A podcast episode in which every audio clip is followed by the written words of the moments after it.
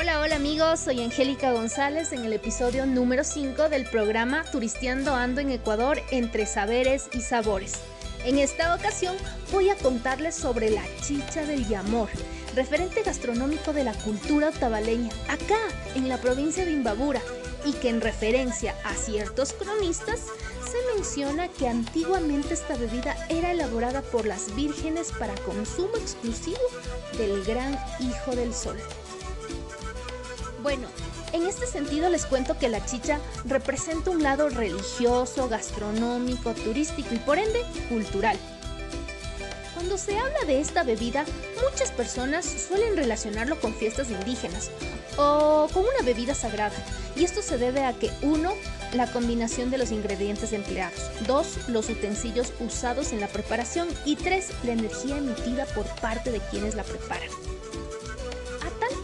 que al hablar de la chicha, principalmente de la chicha del Yamor, es trasladarse a un sitio mágico, y me refiero al traslado geográfico hacia el norte de los Andes del Ecuador. Pues esta es una bebida de maíz que representa el esfuerzo de toda una comunidad. Por ejemplo, para Anita Cachimuel, gestora cultural de Otavalo, nos afirma que el maíz es fundamental en las comunidades y nos dice que el maíz es el grano sagrado o el oro que se alimenta toda la comunidad. Y resulta que la chicha del yamor no solo reúne una clase de maíz, sino siete tipos de maíces. Es por eso que el término yamor proviene de dos vocablos, ya sinónimo de sabio y mur, grano, denominándose al yamor como la chicha de la sabiduría. Sí, señores, la sabiduría plasmada en las técnicas ancestrales que van desde la preparación de la tierra para la siembra, el abono y lo más esperado, la cosecha. Sabiduría que no deja de sorprendernos incluso cuando los granos llegan a las manos de las personas encargadas para la preparación de este indiscutible manjar la preparación de esta chicha es un evento sorprendente por varias razones. Es la protagonista de la fiesta más esperada entre indígenas y mestizos. Esta bebida también es la representación de la culminación de las cosechas, a tal punto que muchas personas, como por ejemplo José Quimbo, vicealcalde de Otavalo, nos cuenta que antes de tomar del pinche de la chicha, las personas suelen tener un momento de comunión y o agradecimiento con la Pachamama.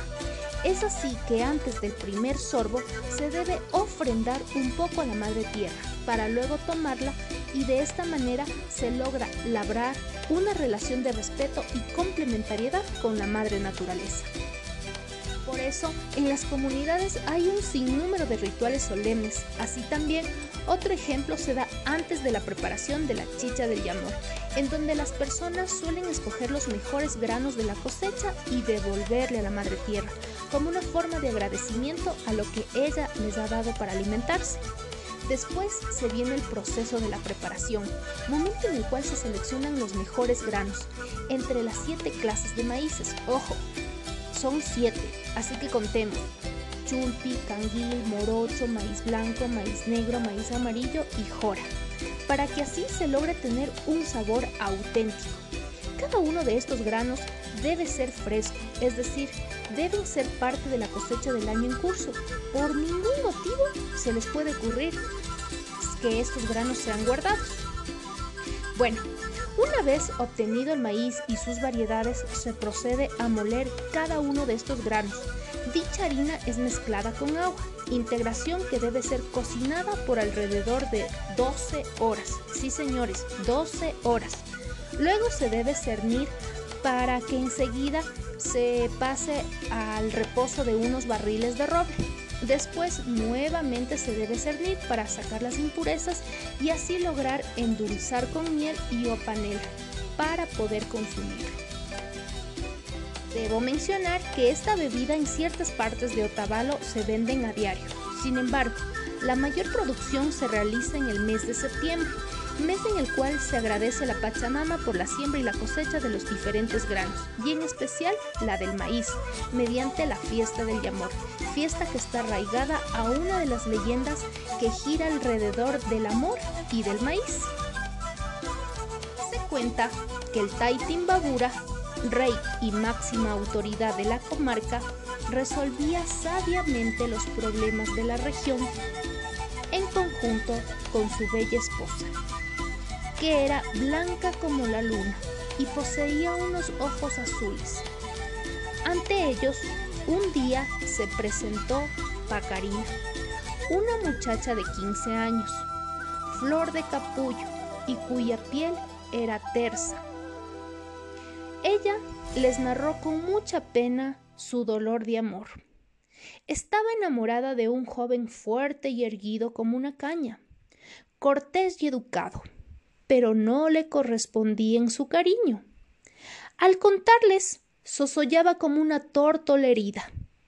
Taita Imbabura y su esposa, para satisfacer los deseos de Pacarina, le transformaron en ñusta del maíz y le ordenaron que cuando haya pasado el solsticio fuera a los cuatro puntos cardinales de la comarca y cosechara diez mazorcas de las cuatro clases de maíz. En el norte, el maíz dorado. En el sur, el morocho. En el este, el chulpi. Y en el oeste, el canguil. Una vez recogido estos granos, le dieron instrucciones para cocinar. De allí saldría una bebida, una especie del filtro de amor, que al beberlo el inconquistable Hatun Kunkai caería rendido a sus pies. Así fue como ocurrió. Hatun Kunkai bebió del yamor, y ante sus ojos iluminados apareció una joven con un hermoso talle y trenzas perfumadas con romero. El amor había florecido entre estos dos jóvenes al amparo del yamor, que es el canto e himno en homenaje al maíz.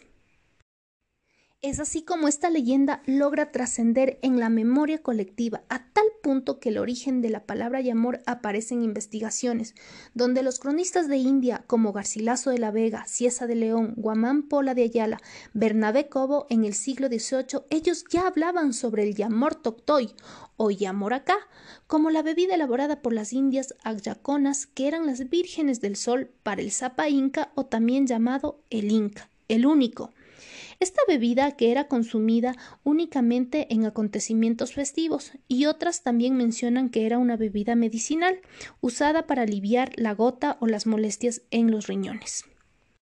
Sin embargo, no es hasta el año 1949 donde logra trascender este término y o referencia culinaria con la insistencia de un grupo de jóvenes posiblemente enamorados de su cultura, quienes logran iniciar con la celebración o expresión cultural denominada la fiesta del yamor, fiesta que hasta hoy forma parte de la idiosincrasia de la visión otavaleña y el respeto de ellos hacia la naturaleza. Bueno, bueno amigos y amigas, eso ha sido todo por hoy. Recuerden seguir mi programa Turisteando Ando en Ecuador entre saberes y sabores. Ahora les dejo porque me voy a degustar de esta deliciosa chichita elaborada por la señora Yolandita Cabrera acá en Otavalo, quien por cierto es una mujer que se ha dedicado por más de cuatro décadas a la preparación de esta bebida. Con mucho cariño se despide Angie González en esta ocasión desde la provincia de Los Lagos. Ecuador, Suramérica.